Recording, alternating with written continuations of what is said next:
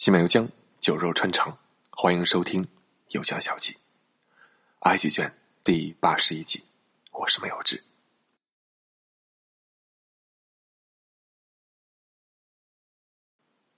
我们现在所在的是卡尔纳克神庙建筑群阿蒙拉神庙中第一塔门和第二塔门之间的布巴斯提斯庭院。昨天说到，庭院中第二塔门前。有一根高二十一米的盛开式纸梭草柱头的立柱，还有一个雪花石膏修筑的祭坛。这里原来一共有十根啊，这样盛开式纸梭草柱头的立柱，十根柱子沿着通向第二塔门的道排成两列，左侧和右侧各有五根，那就像是一个通向塔门的柱廊一样，只不过它没有顶盖，也没有大门。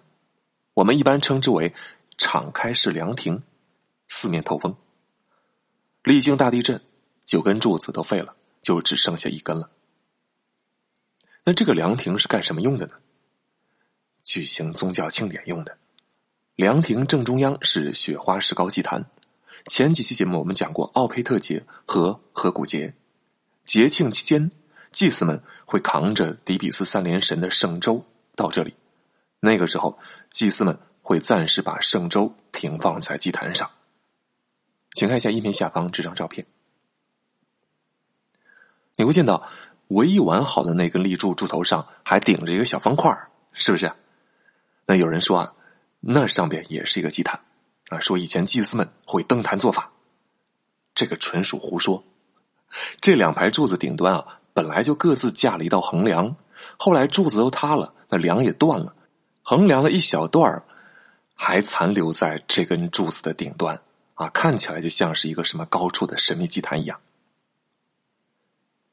这套建筑是古埃及第二十五王朝的法老塔哈尔卡所建啊。第二十五王朝咱们也提过挺多回了。古代历史上，利比亚也好，努比亚也罢，绝大多数时间里都是被埃及欺负的对象。而当埃及新王国崩了之后，进入第三中间期，原来不可一世的埃及帝国开始成为了谁都可以打劫一番、踩上几脚、欺负几下的对象。比如咱们上集提到，利比亚人消灭了下一级政权，建立了埃及历史上的第二十二王朝。那南边的努比亚黑人也不甘其后啊，这个地区兴起的库什王国也趁着埃及虚弱反杀了一把，扬眉吐气，统治了上下埃及，史称第二十五王朝。或者叫努比亚王朝啊，也有的管它叫埃塞俄比亚王朝。你能想象吗？当时的埃及法老是黑人。努比亚长期受到埃及文化辐射，早就已经皈依了阿蒙拉神，所以他们也尊崇埃及来世观念那一套。因此，统治阶层虽然换成了黑人，但是文化的内核丝毫没有改变。建造凉亭的塔哈尔卡。是努比亚王朝的第四位法老。当时两河流域的亚述帝国风头正劲啊，与努比亚王朝多次交战，双方各有胜负，一直到亚述帝国的著名国王巴尼拔登场，横扫了几乎整个埃及，努比亚人这才被打回了原形，缩回了努比亚。法老塔哈尔卡回到了库什王国当年的龙兴之地。纳帕塔，啊，就在尼罗河第四瀑布附近，最后死在了那里。好，越过祭坛，再向前，我们就到了第二塔门前。第二塔门最早是霍伦海布所建，还记得吗？霍伦海布啊，就是讲卢克索神庙的时候提到的那个杀害了赫梯王子的那个将军。他是在阿伊之后登上了法老之位的。霍伦海布在世的时候，这个塔门并没有建成，只建了一部分。后来又经过拉美西斯一世、拉美西斯二世，才最终完工。第二塔门啊，是神庙原来的入口，高二十九米。对照一下复原图，你就知道了。第二塔门几乎坍塌的，只剩下一个中间的门了。门前有两尊高十五米的拉美西斯二世站立姿态石像，和之前见到的不太一样。石像不是朝向前方的，而是朝向道路的中轴线。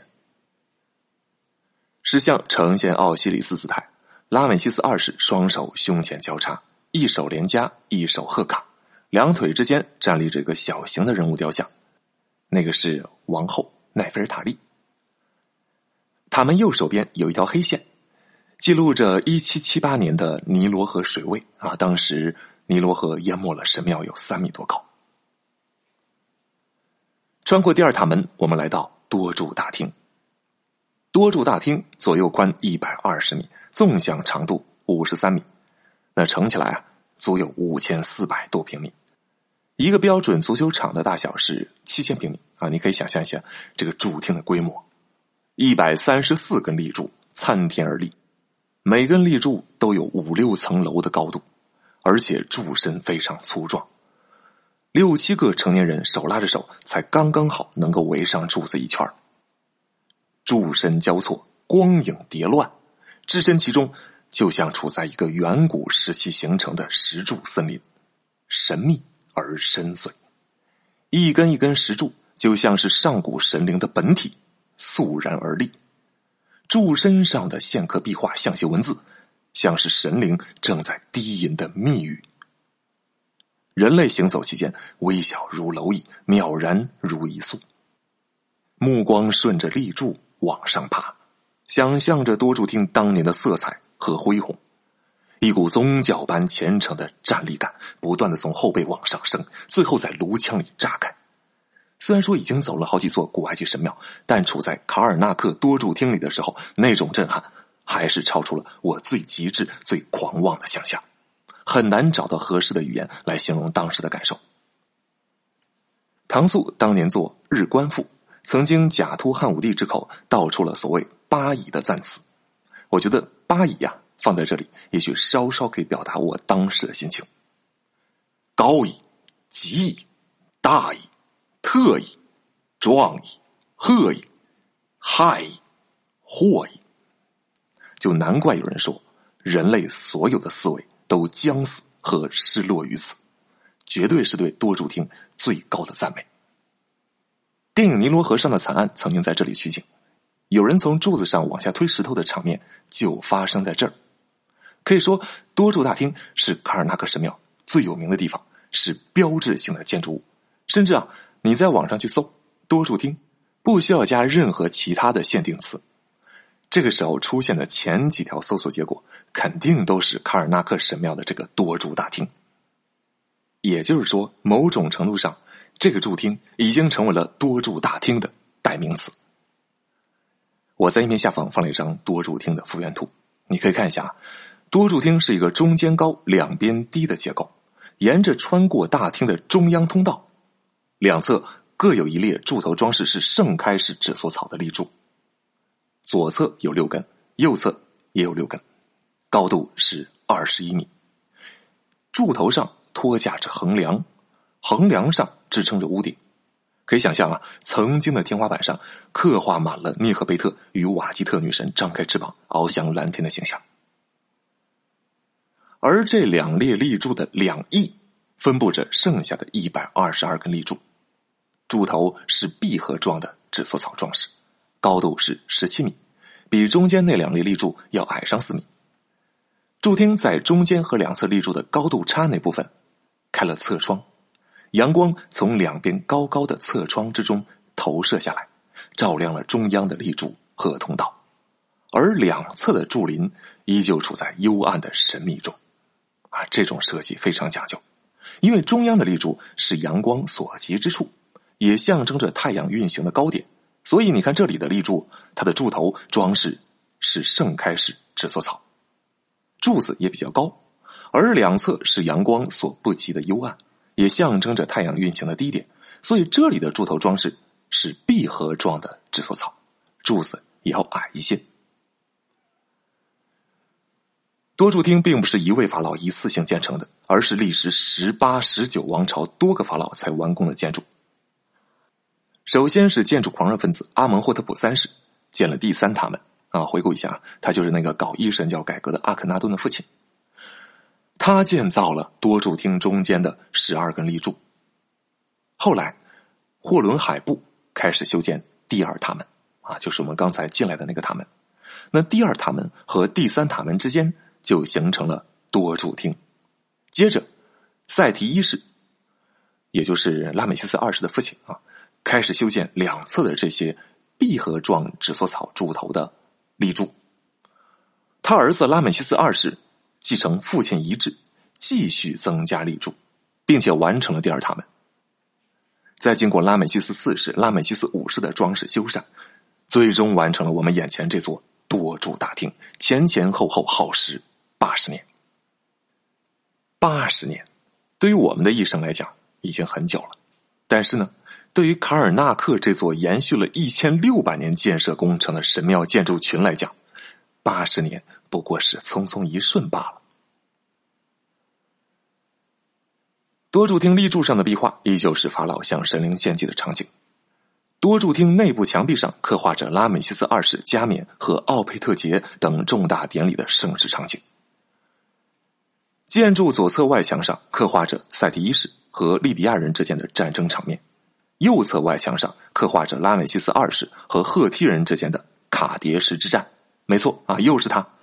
拉美西斯二世为了强调自己在这战里面没有输啊，而且是获得了重大胜利，不遗余力的在各大神庙的墙壁上篡改历史，引导舆论。此外，墙上还刻下了埃及和赫梯之间签署的合约的内容。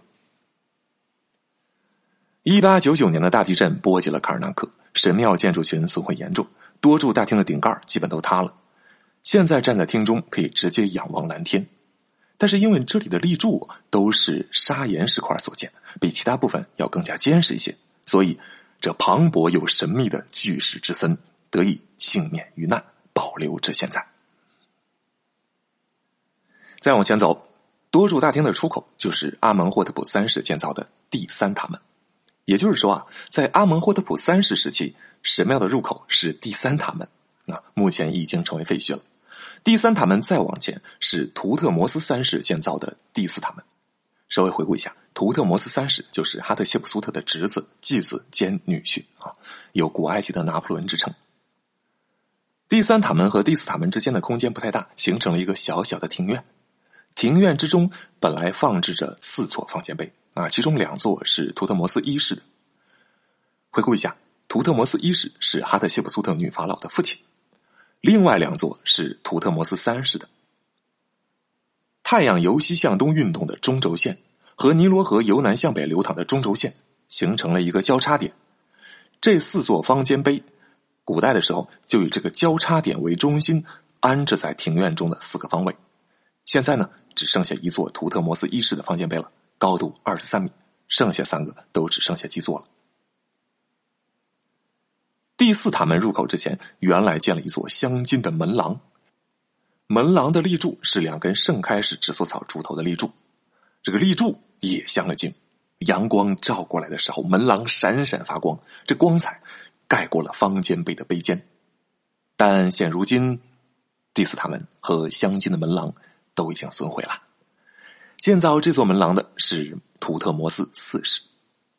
稍微回顾一下。第十三集讲吉萨金字塔群中的狮身人面像时，我们提到过，狮身人面像两爪之间啊有一个祭梦碑啊，那个祭梦碑就是图特摩斯四世建起来的，以神灵托梦来证明自己政权的合法性。图特摩斯四世也是已知的最早的一个崇拜阿顿神的法老。新王国时期历代法老出征的时候，都会说是为了阿蒙神而战。那战胜了呢？又会说是阿蒙神的保佑之下才战胜的。阿蒙的地位太高了，阿蒙祭祀阶层的权力太大了，法老开始警惕了，于是试图扶持另外一个神来对抗阿蒙祭祀集团。图特摩斯四世在有一次征战胜利之后啊，就没有像以往一样把胜利归功于阿蒙神，而是归功于阿顿啊，这个名义很重要啊。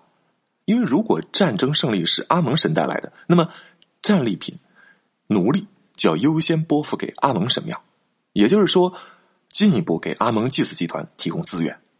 但现在我说，这不是阿蒙神保佑之下的胜利，而是阿顿神保佑的，那阿蒙祭祀集团就等于拿不到赏金了。图特摩斯四世的儿子啊，就是阿蒙霍特普三世。阿蒙霍特普三世的儿子啊，那就是把阿顿神推上顶峰，罢黜阿蒙神的阿肯纳顿。嘿嘿，是不是？咱们前面讲了这么多法老，现在基本上都穿起来了。穿过第四塔门，进入图特摩斯一世建的一个小型的多柱厅。法老啊，以前在这里举行加冕礼。法老会从神殿的右边接过上埃及的王冠，再从神殿的左边接下下埃及的王冠，成为统治上下埃及的合法统治者。注意一下啊，因为有些朋友东南西北的这个方向感比较差，所以我一般在节目里啊提到什么位置啊，都喜欢用左右来指代。这样的话，大家就不需要去想这东南西北在哪。但这里我必须得说些方位。我们现在所在的是整个卡尔纳克神庙建筑群落中的阿蒙拉神庙。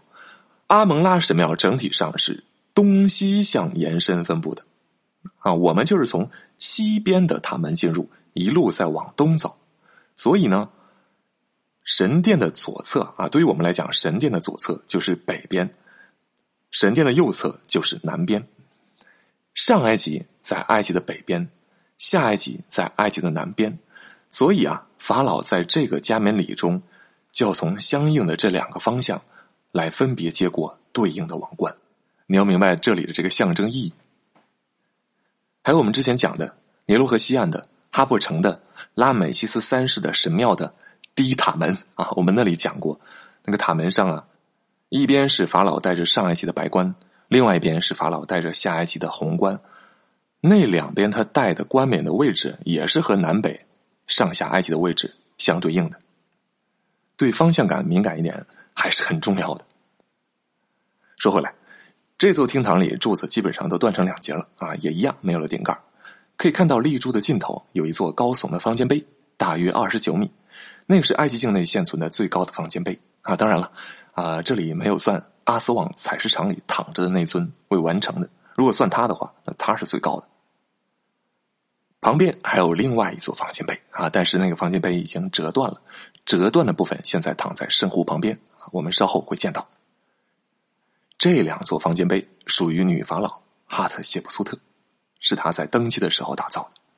第七十四集讲哈特谢普苏特藏祭庙的时候，提到过第二层右侧柱廊的壁画，是他宣传自己是阿蒙拉神的女儿的诞生壁画。与此相对应的，他打造的方尖碑上也都写满了宣扬自己政权合法性的象形文字。那方尖碑上的碑文内容。大致是这样的：阿蒙，两片土地的王座之主，他让我统治黑土地和红土地。作为奖赏，整个国土上没有人反对我。黑土地在古埃及时代特指尼罗河流域，那黑色啊象征着土壤的肥力；红土地呢，指的是沙漠。黑土地加上红土地。就是整个埃及，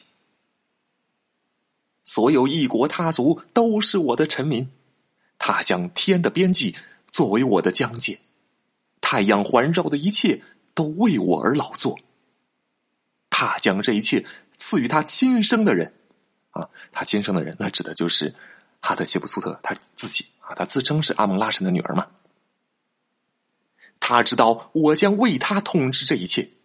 我确实是他的女儿，我服侍他，知道他所有的意志。我从我父亲那里得到的赏赐，就是生命、永恒和统治，在万物的荷鲁斯王座之上，像拉神一样永久。比较有意思的是啊，第七十四集我们提到，图特摩斯三世亲政二十多年之后，开始了毁坏哈特谢普苏特建筑以及壁画的运动。